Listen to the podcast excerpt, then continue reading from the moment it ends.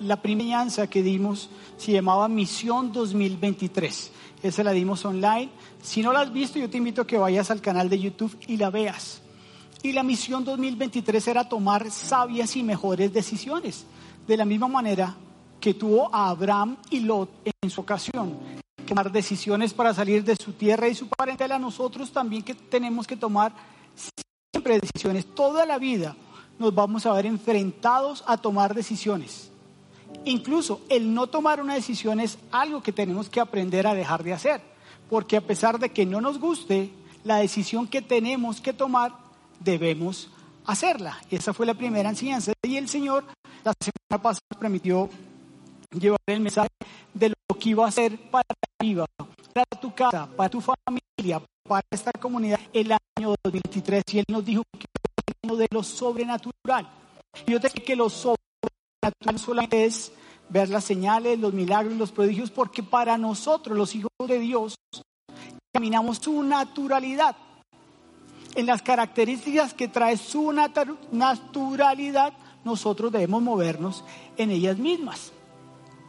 Debemos ser seres espirituales que entendemos que tenemos el poder y la autoridad que nos ha sido dada a través del Espíritu Santo en nuestra vida para poner manos, imponer manos declarar al enfermo sano, expulsar demonios y todo eso que tú tienes por medio de la obra del Espíritu Santo en ti.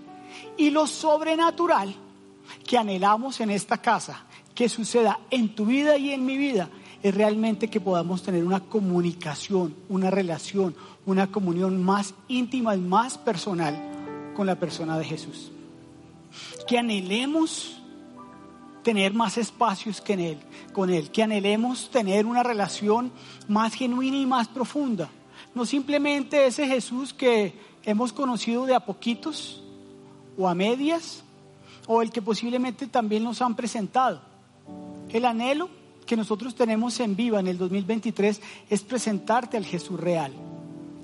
No quiere decir que antes no lo hayamos hecho, pero gran parte de las enseñanzas de este año van a ser para presentarte a Jesús al Jesús que mora y habita en tu corazón, al Jesús que reina y debería reinar en tu casa, al Jesús que debería ser el centro de tus pensamientos, al Jesús que debería ser el centro de tus decisiones. Ese es el anhelo que nosotros tenemos en Viva para el 2023. Y vamos a empezar a partir del día de hoy a desarrollar una serie que se llama Jesús es. ¿Cómo se llama la serie? ¿Se acuerdan del álbum? bueno, los que tenemos más o menos mi edad, ¿se acuerdan de, había un álbum que se llamaba Amor es? Era genial, ¿no? En esa época no existían los stickers, le tocaba uno con pegante. Amor es. Bueno, pues aquí no es amor es. O bueno, sí, también sí es amor es. Amor es Jesús. Oiga, gracias, gracias Lili. Voy a tomar mucho bueno, no sé por qué, hermano. Entonces se llama Jesús es. Y vamos a ver durante siete enseñanzas, ocho con esta, que es la introducción, cuando Jesús decía, yo soy. Jesús es. Y vamos a ver los siete yo soy de Jesús del libro de Juan, o Jesús es. Y estos son, y te los voy a decir rápidamente, Jesús es eh, el pan de vida, Jesús es la luz del mundo, Jesús es la puerta, Jesús es el buen pastor, Jesús es resurrección y la vida y Jesús es el camino y la verdad y la vida y Jesús es la vida eterna. Vamos a decir en cada una de las enseñanzas, cada una de ellas vamos a tomar un domingo completo para enseñarte los siete yo soy de Jesús. Jesús es. Y cuando tú puedas compartir con alguien de tu casa, de tu familia, con una persona que te encuentres, si tienes la oportunidad de decirle, mira, Jesús es el pan de vida. Jesús es la luz del mundo. Yo aprendí esta semana que Jesús es la puerta por la cual yo tengo acceso al Padre, que Jesús es resurrección y vida, que Jesús es el camino y la verdad y la vida y que Jesús es la vida eterna y que Jesús es el buen pastor. Te las volví a decir, pero es bien importante que no te pierdas ninguna de ellas. Van a ser cada una maravillosa y estoy seguro que hará algo en la relación que tú quieres y anhelas sobrenatural de conocer a la persona de Jesús. Así que voy a iniciar con el último versículo con el cual finalizamos la semana pasada y este está en el libro de los Hebreos, capítulo 12. Te voy a leer versículo 1 y 2. Fijemos entonces que nos rodean muchísimas personas. Voy a volver a leer. Fijémonos entonces que nos rodean muchísimas personas que demostraron su fe. Tú puedes ver en el capítulo anterior del libro de, de, los Hebreos, en el capítulo 11, toda la cantidad de personas que por su fe se destacaron. Un montón de personas. Entonces Pablo le está diciendo, fijémonos entonces que nos rodean muchísimas personas que demostraron su fe. Porque los estaba animando, invitando a que tuvieran esa misma fe o incluso no solo que la imitaran, sino que fuera mayor su fe. Corramos sin fallar la carrera que tenemos por delante. Importante. Quitemos de nuestra vida cualquier cosa que nos impida avanzar. Especialmente el pecado que nos hace caer tan fácilmente. Y este es el versículo base de toda la enseñanza de Jesús es. Fijemos nuestra mirada en Jesús. ¿En quién deberíamos colocar nuestra mirada? La invitación que les hace el apóstol Pablo es que se den cuenta todas esas personas que eran imitadoras de fe, que tenían una gran fe y todo lo que hicieron por medio de su fe, a que ahora colocaran su mirada en Jesús, autor y consumador de su fe. Jesús, el autor y consumador de tu fe, de mi fe, fue el que la inició y el que en algún momento la terminará en vez del gozo que podía haber tenido, sufrió la muerte en la cruz y aceptó la humillación como si no fuera nada. Después se sentó a la derecha del trono de Dios. El 2023 para tu vida puede llegar a ser un año sobrenatural. Escúchame bien, viva.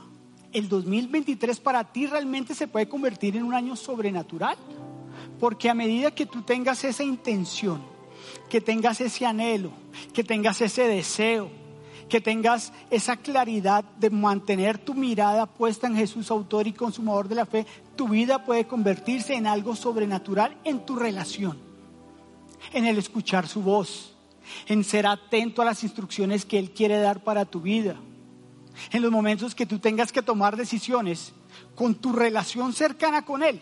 Él fácilmente te va a decir, mi hijo, yo te aconsejo que hagas esto. Yo te aconsejo que tomes la siguiente dirección. ¿Sabes que ese pensamiento que estás teniendo es equivocado? Yo te sugiero que si colocas tu mirada en mí y haces y eres obediente a las instrucciones que yo te doy, no te vas a equivocar por lo menos tanto. Así que el año 2023 puede ser un año sobrenatural para ti. Pero para que esto suceda, aquí viene la parte del pero no todo es tan chévere, ¿no? Ay, yo lo quiero, yo quiero el año sobrenatural para mi vida, eso lo voy a experimentar, eso lo voy a vivir. Pastor, porque se metió con el pero?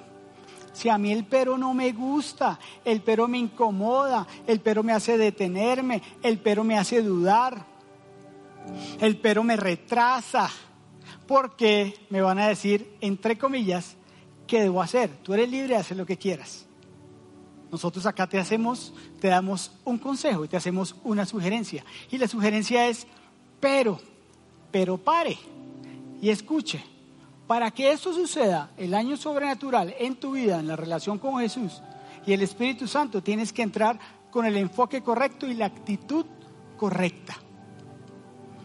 ¿No has escuchado el dicho ese que uno no puede andar, entrar en un negocio con pie izquierdo, tomar una decisión con el pie izquierdo o el pie derecho es, es que yo soy zurdo, entonces yo tomo las decisiones con el pie izquierdo, yo arranco con el pie izquierdo. Usted no puede andar con el pie derecho, usted no puede arrancar si no es con el pie derecho. Pues en mi caso es con el pie izquierdo porque yo soy zurdo. Así que debemos tener la actitud correcta y ponerle ganas a este asunto. De parte tuya tienes que meterle ganas de la misma manera que le pones ganas a tu matrimonio, de la misma manera que le metes ganas a tu trabajo, de la misma manera que le pones y le metes ganas a tu relación de noviazgo, de la misma relación que de la misma manera que le metes ganas a tu deporte, a tu hobby, a montar en bicicleta, a trotar, a lo que sea, a estudiar de esa misma manera que tú le metes tantas ganas. Debería ser el mantenerte con la actitud y el enfoque correcto de querer conocer a la persona de Jesús. Pero esto qué tiene que tener uno? Una actitud correcta, el enfoque correcto. Y esto demanda de tu vida y va a demandar de mi vida mucho esfuerzo. A principio de año yo me puse una de las famosas resoluciones. Dije, este año voy a empezar a hacer dieta porque me siento un poquito pasado de kilos, porque quiero andar más ligero, quiero caminar más chévere, quiero que la ropa me quede mejor. Entonces voy a empezar a hacer dieta y voy a empezar a hacer qué? Ejercicio. Dieta y ejercicio. Hoy es 22 de enero. No he arrancado en la primera dieta y no he hecho el primer ejercicio. Abajo tenemos gimnasio en el conjunto con mi esposa. Dijimos, vamos a empezar a hacer ejercicio. Yo paso al lado de ese gimnasio y digo, te reprendo en el nombre de Jesús. Te reprendo en el nombre de Jesús. no he podido. ¿Por qué? Porque yo no he entrado con la actitud correcta y adecuada para saber que tengo que alimentarme bien, para tener una mejor salud y para tener una mejor salud, también hacer ejercicio, porque ya camino 15 cuadras y estoy fatigado, cansado, subo un puente y ya quiero botar la toalla. Porque yo creo que es la, migraña de esta mañana que, que tengo. Anoche nos bajamos con mi esposa una cosa así de maíz pira, pero exagerada. Y comíamos maíz pira y comíamos y con esa vaina como que no se acababa. Y yo sé que a mí el maíz pira me genera dolor de cabeza. Y cuando me he comido el, maíz pira 2325, me genera migraña. Y me comí como 2500 maíz pira. Entonces yo no fui disciplinado. Yo no me enfoqué en que sabía que no tenía que comer para que no me enfermara. Y lo hice. Entonces uno tiene que entrar con la actitud correcta, enfocarse y saber qué le conviene para su vida. Y lo mejor que conviene para nuestra vida es enfocarnos en lo sobrenatural de querer conocer a Jesús, de mantener la relación con el Espíritu Santo. La Biblia nos dice que nuestra carrera de fe, tu carrera de fe, porque eso es lo que habla el apóstol Pablo aquí en Hebreos. Corramos con paciencia, dice. Corramos con paciencia y quitémonos, despojémonos. Más adelante te lo voy a decir. Y para eso hay en nuestra, en nuestra vida de fe hay lucha, oposición y resistencia. Todos los días de nuestra vida vamos a tener lucha, oposición y resistencia a nuestra vida de fe.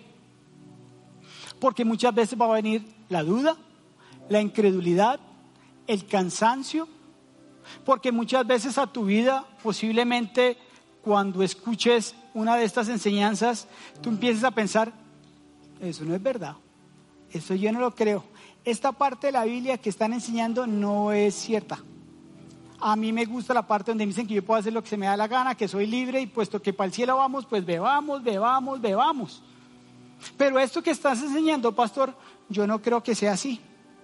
Entonces vas a empezar a tener lucha y en el momento que tú tomes la decisión de vivir lo sobrenatural de querer conocer a Jesús y relacionarte con el Espíritu Santo, vas a empezar a experimentar esa oposición.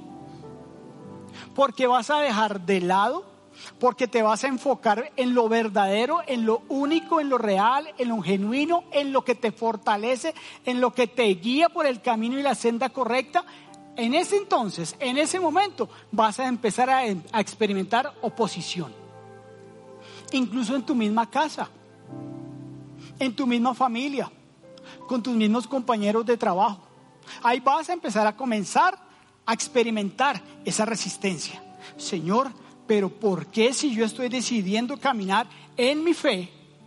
¿Por qué si yo estoy decidiendo dejar de lado aquellas costumbres, hábitos o conductas que sé que no son buenas para mi vida y que no te agradan, ¿por qué en vez de que todo fluyera más fácilmente y yo avanzara más rápido, porque tengo oposición, lucha y resistencia? Y esa es la fe. Así va a ser tu fe, así va a ser mi fe. Pero de ti depende dónde colocas la mirada. En la oposición en la resistencia o en la lucha que se te va a presentar siempre o vas a decir a pesar de la lucha, a pesar de la oposición, a pesar de la resistencia? Nada, Jesús. Tú eres el autor y el consumador de mi fe. Allá, allá voy a mantener mi mirada. Que esto me están diciendo es aquello o lo otro. Nada, nada, nada. Jesús, autor y consumador de mi fe.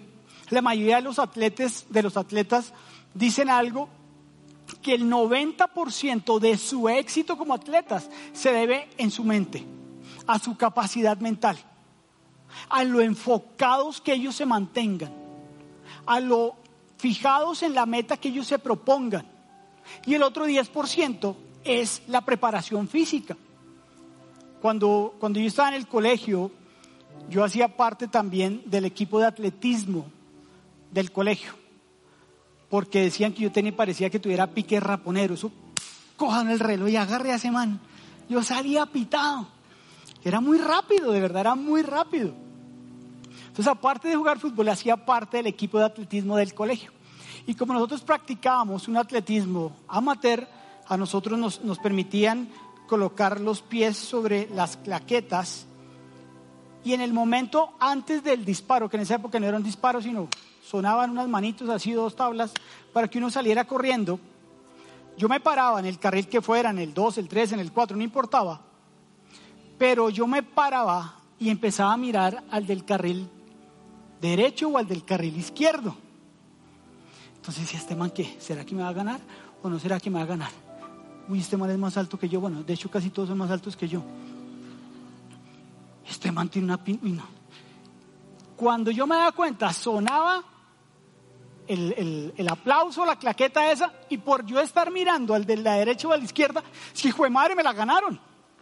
Obvio, esos manes salían porque yo los veía así, mirando allá, a la meta, a la cinta. Y decían, no, esto yo me los voy a comer, pero de a poquitos.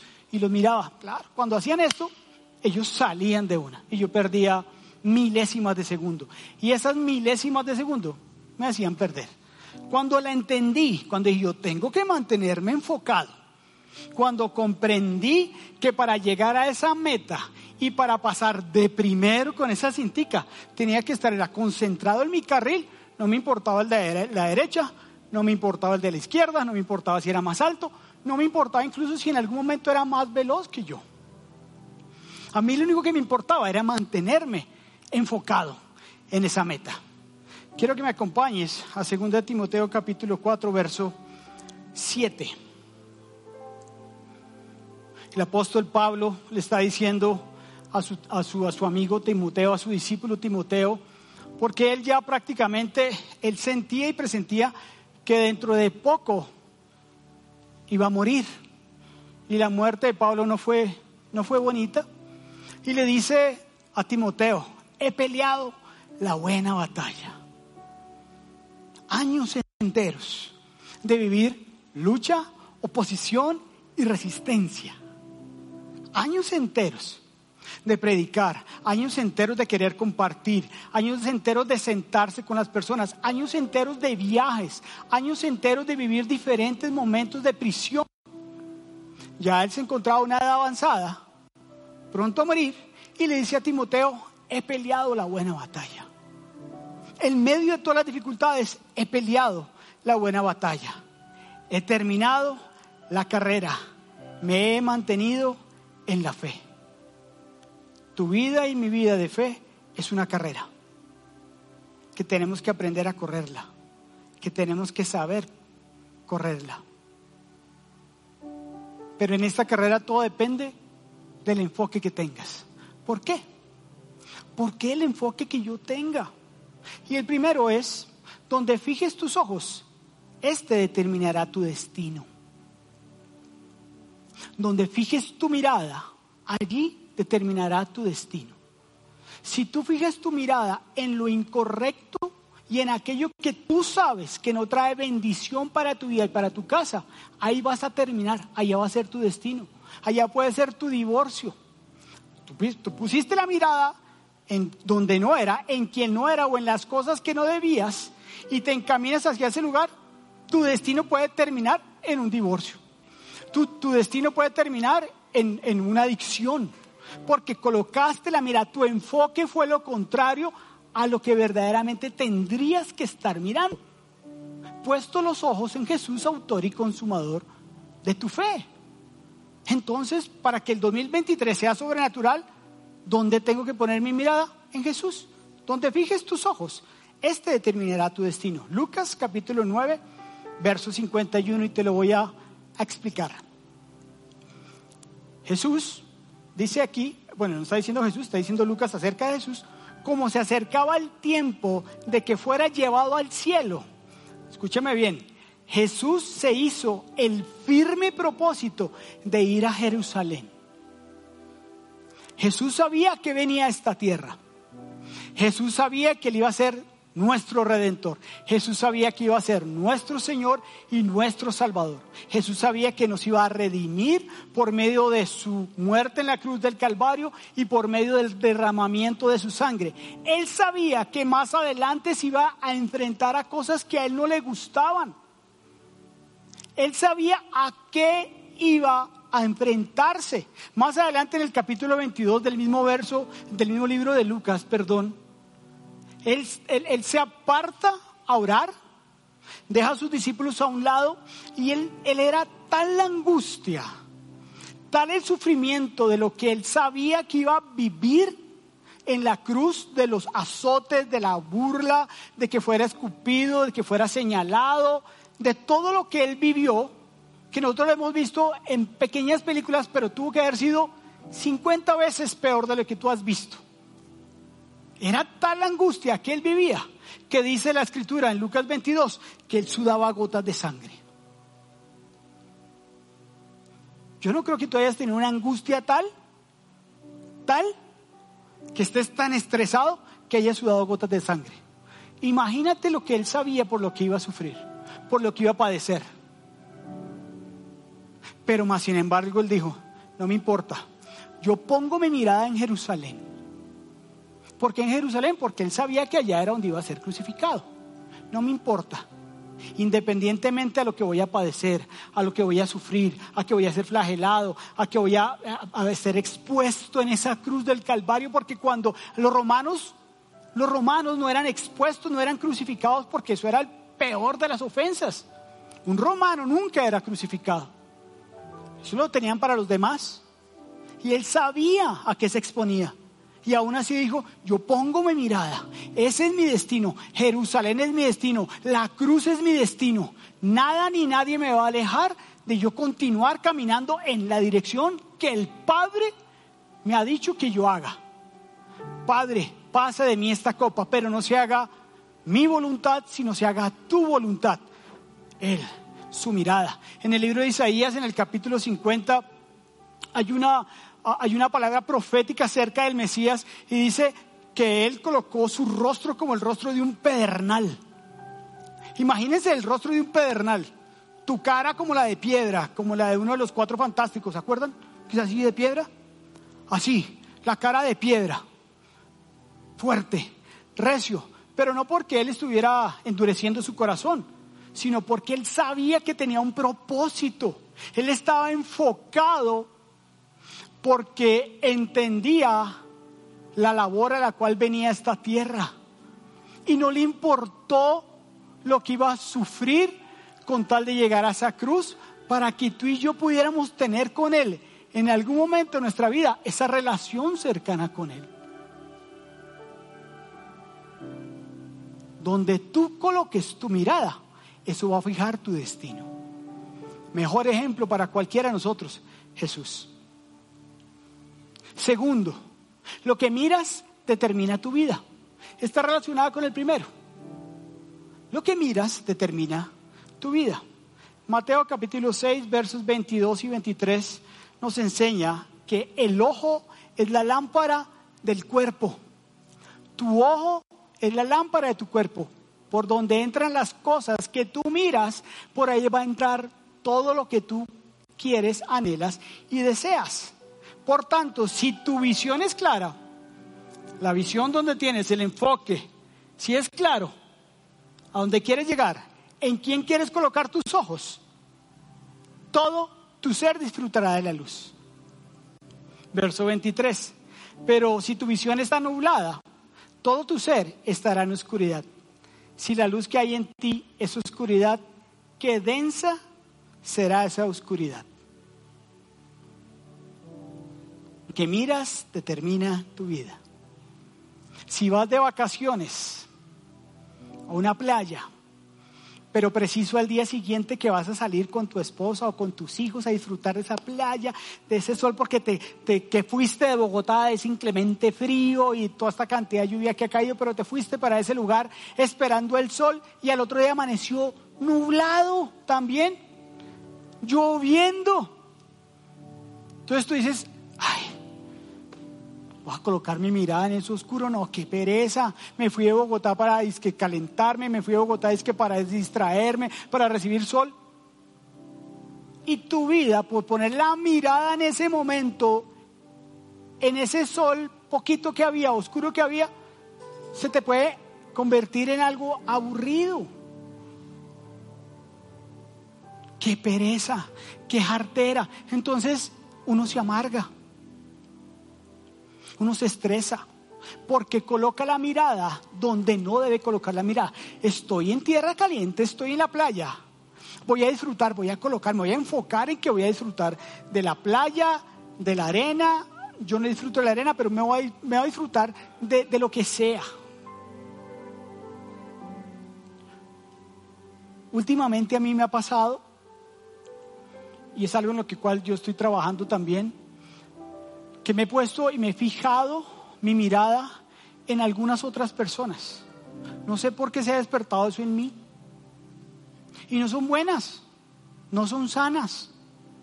Y dentro de mí ese fariseo interno chiquito que hay, más chiquito que yo, por aquí. Ese fariseo que yo tengo, tú también lo tienes, así que no, no me señales. Me estás señalando. Uy, usted tiene un, ¿tiene un fariseo. Ahí lo tienes reflejado. Ahí está dentro de ti. Mm.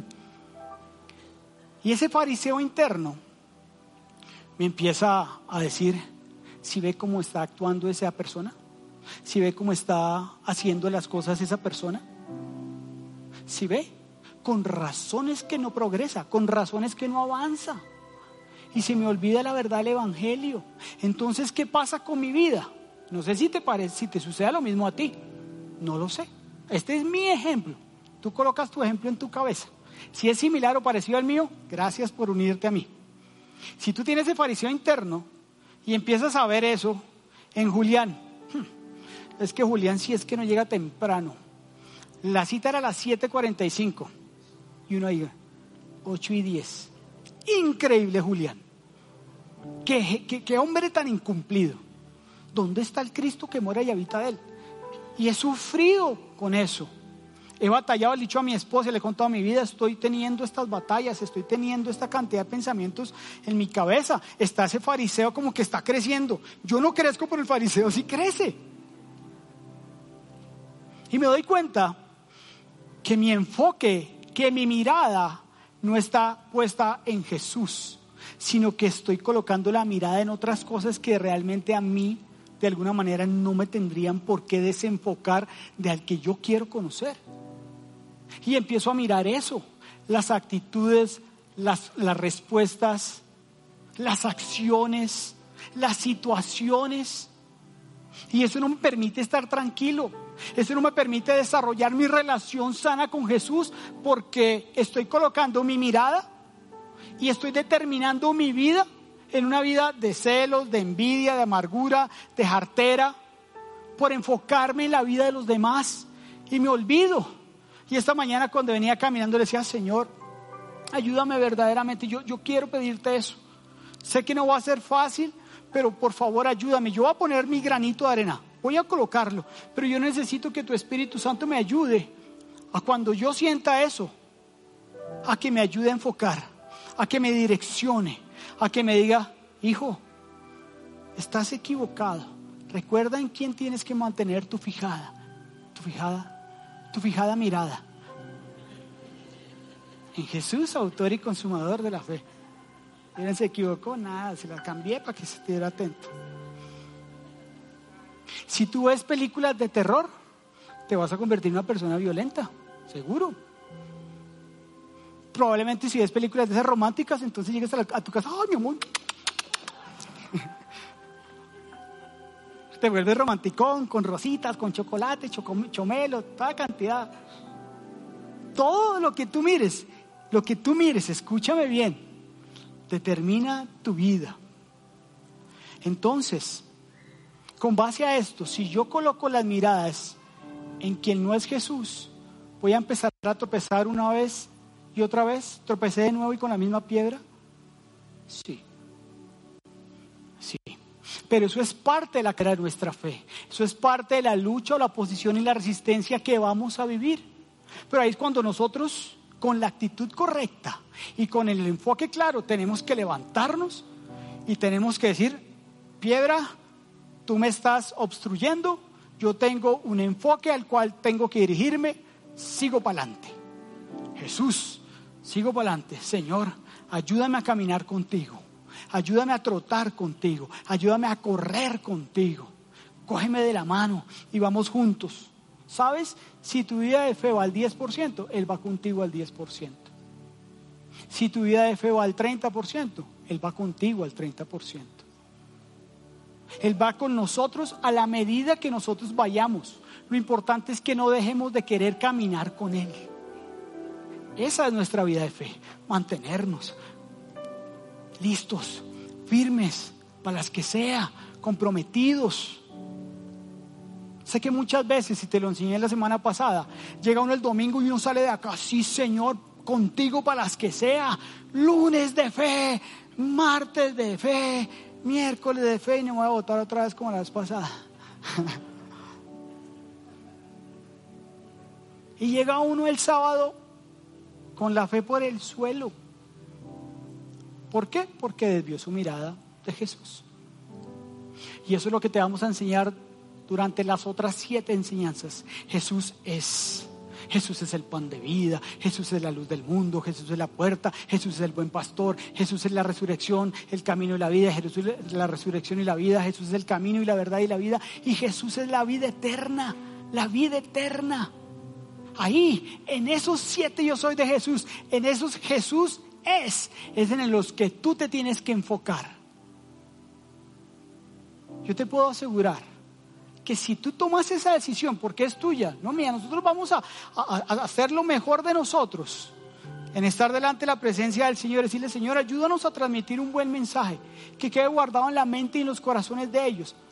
Pero Señor, que esa semilla que colocamos en sus vidas, ellos tengan la responsabilidad de colocarle la agüita, la suficiente agüita para que ese fruto germine en sus corazones.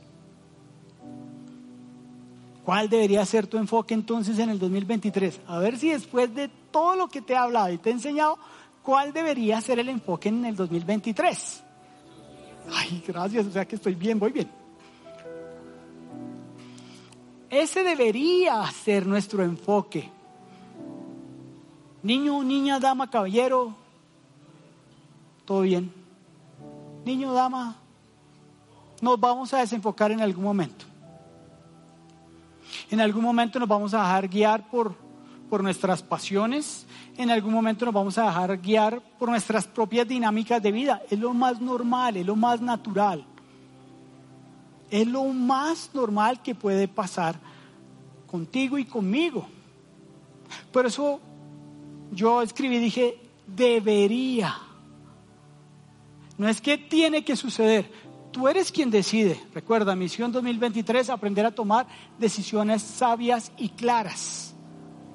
Tu enfoque debería ser la persona de quién? De Jesús. Mientras muchos se enfocan en metas humanas, nuestro anhelo es que la iglesia fije sus ojos en Jesús. Porque en la medida que lo conozcan verdaderamente, sus vidas comenzarán a experimentar una relación sobrenatural con Él. Ese es nuestro anhelo. Ese es nuestro deseo. Que tú puedas compartir de ese Jesús que te estamos enseñando de ese Jesús sobrenatural que está siendo avivado en tu vida, en tu mente, en tu corazón, en tu espíritu, a todo aquel con el cual te puedas reunir. A que Él vea un verdadero cambio en tu vida. No porque aquí te cambiamos la conducta, porque aquí nosotros no somos modificadores de conducta. Eso es una obra del Espíritu Santo en tu vida. Y en la cual tú tienes, si decides también hacerlo, colaborar con Él. Pero cuando las personas te vean diferente en muchas maneras, de verdad se pregunten qué hay en Él.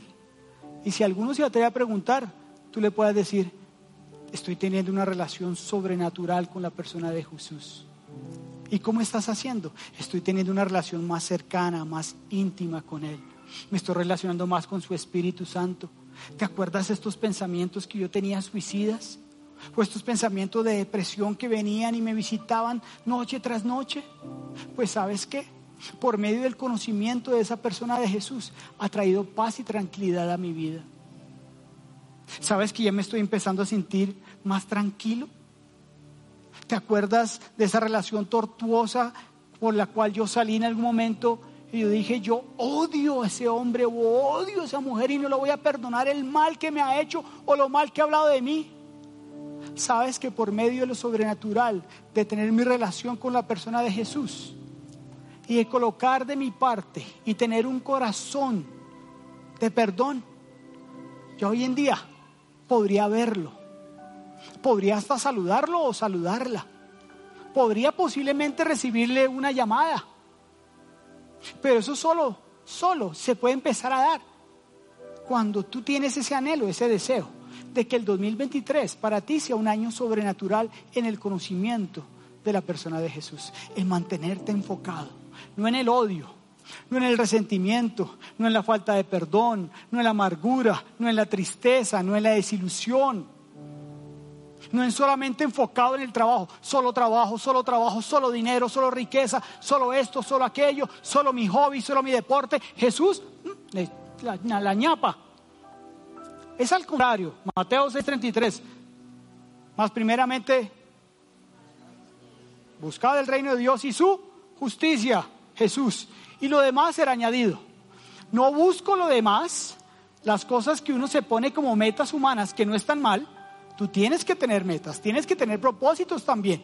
Pero cuando todas esas metas, todos esos propósitos, tú los coges, los encapsulas y le dices, Jesús, aquí están mis metas y mis propósitos y voy a mantener mi mirada en ti y con todos estos objetivos que tengo en mente, lo demás va a ser añadido. Lo demás va a ser añadido. Segunda de Corintios capítulo 3, verso 18.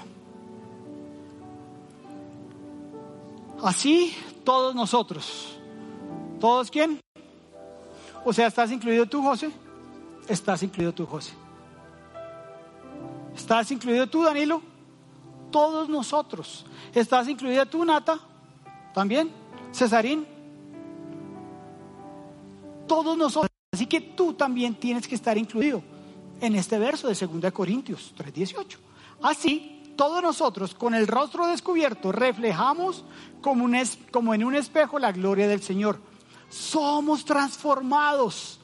Mira la manera que nosotros podemos ser transformados. Todos nosotros podemos ser transformados cuando miramos en un espejo, reflejamos la gloria del Señor en nuestra vida. ¿Por medio de qué? De tener una relación cercana con Él cuando tú te miras al espejo, como eres imagen y semejanza de Él, está reflejando su gloria. Y la manera en que tú y yo podemos ser transformados a su, a su semejanza con más y más gloria por la acción del Señor, que es el Espíritu Santo.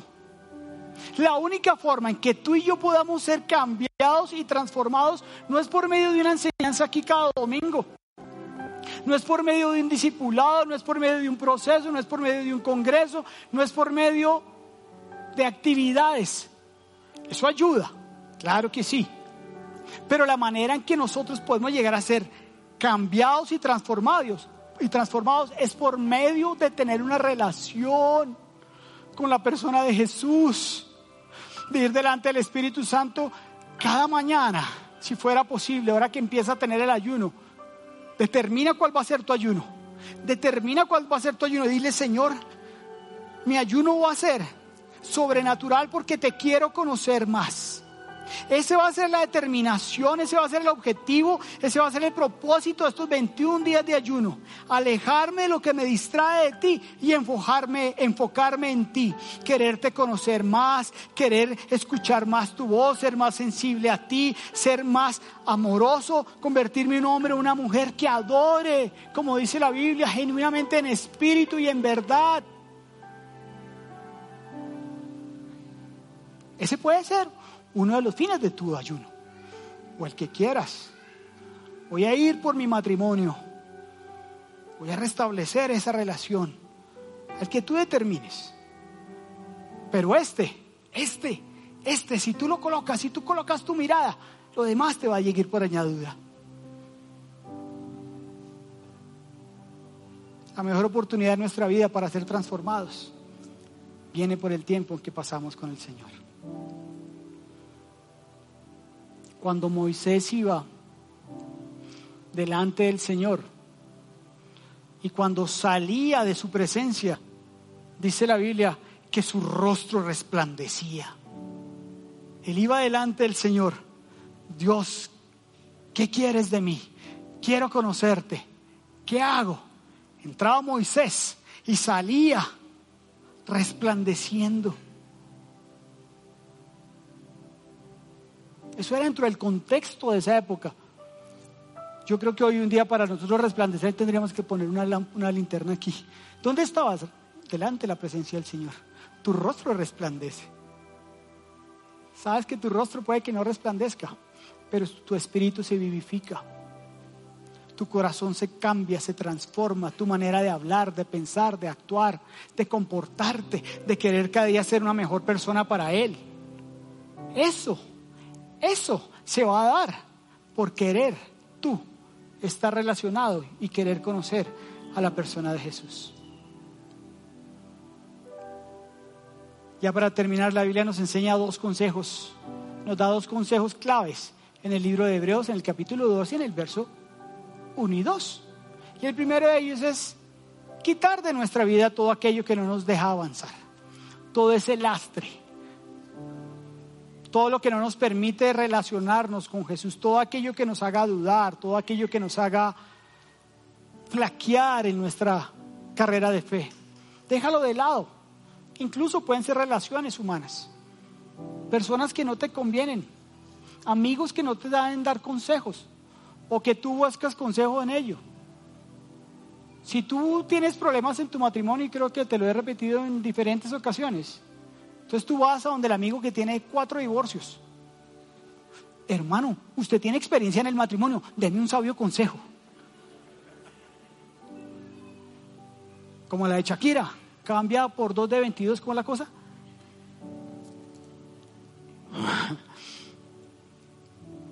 Así me pasó muchas veces a mí, yo tenía amigos así, bueno, de hecho yo fui de esos amigos así, yo era el que daba sus consejos.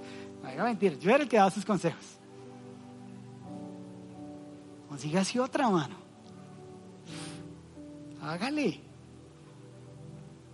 Despójate del lastre. Despójate de todo eso que no te permite caminar ligero para querer tener esa relación cercana con Jesús. Corre con paciencia, pero no dejes de correr. Corre. Si tú no tienes la capacidad de correr y puedes ir caminando, camina con Jesús. Si tienes un poquito más de fuerza en tus piernas, trota con Jesús. Si ya eres más avanzado, corre con Jesús. Pero no dejes de moverte, no dejes de caminar en tener esa relación con Él. No dejes de hacerlo. No te pares. No te pares. El agua a las orillas, cuando están quietas, huelen a feo. Se estancan si tú no mantienes tu carrera de fe hacia adelante, te vas a estancar. Tu fe se va a estancar. Tu relación con Jesús se va a estancar. Él siempre va a estar anhelando que tú te vayas a relacionar con Él. Él siempre va a estar deseoso a que tú quieras comunicarle todos los días de tu vida tus sueños, tus anhelos, tus tristezas, tus derrotas y tus alegrías. Pero si tú decides quedarte a la orilla, quieto, y que tu fe avance, no lo vas a lograr va a ser muy difícil. Romanos 8:25 Y ahora sí, como dijo Mike Bahía, con esta me despido. ¿Cómo saben, no? Yo me he vuelto últimamente muy musical. Romanos 8:25. Pero si deseamos algo que todavía no tenemos, debemos esperar con paciencia y con confianza. Si tú sientes que tu fe, eso sí chiquitico, yo te animo, viva, a que crezcas en tu relación con Jesús, a que tengas intimidad con el Espíritu Santo, a que te quites de lado, te despojes de todo lo que te, lo que te puede obstaculizar de caminar más hacia adelante. Tú lo conoces, yo no lo conozco. Conozco las situaciones de algunos, no de todos. Tú no conoces las mías. ¿Con qué batallo yo para poder continuar relacionándome una de una mejor manera con Jesús? Pero yo me quiero despojar de eso. A veces lo voy a querer volver a traer, muy seguramente. Pero ya teniendo conciencia de que eso no me lleva a que mi fe, relacionarme con Él, se fortalezca y crezca, pues yo tengo que tomar una decisión. Te dejo aquí. Malas amistades, malas conversaciones.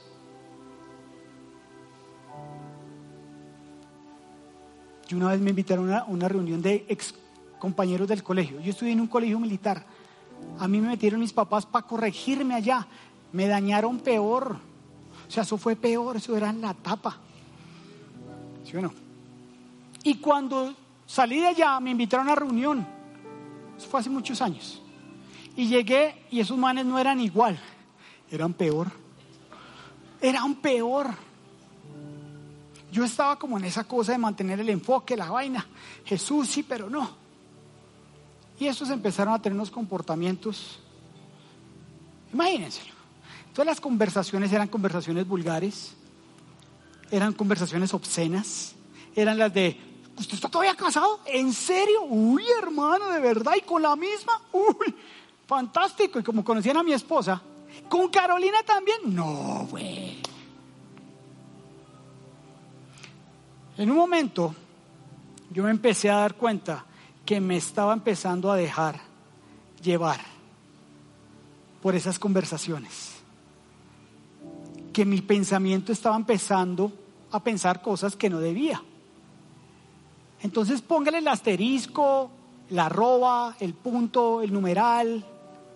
Uy, usted quema. Cuac, cuac, cuac, cuac, cuac, cuac, cuac, cuac. Piénselas.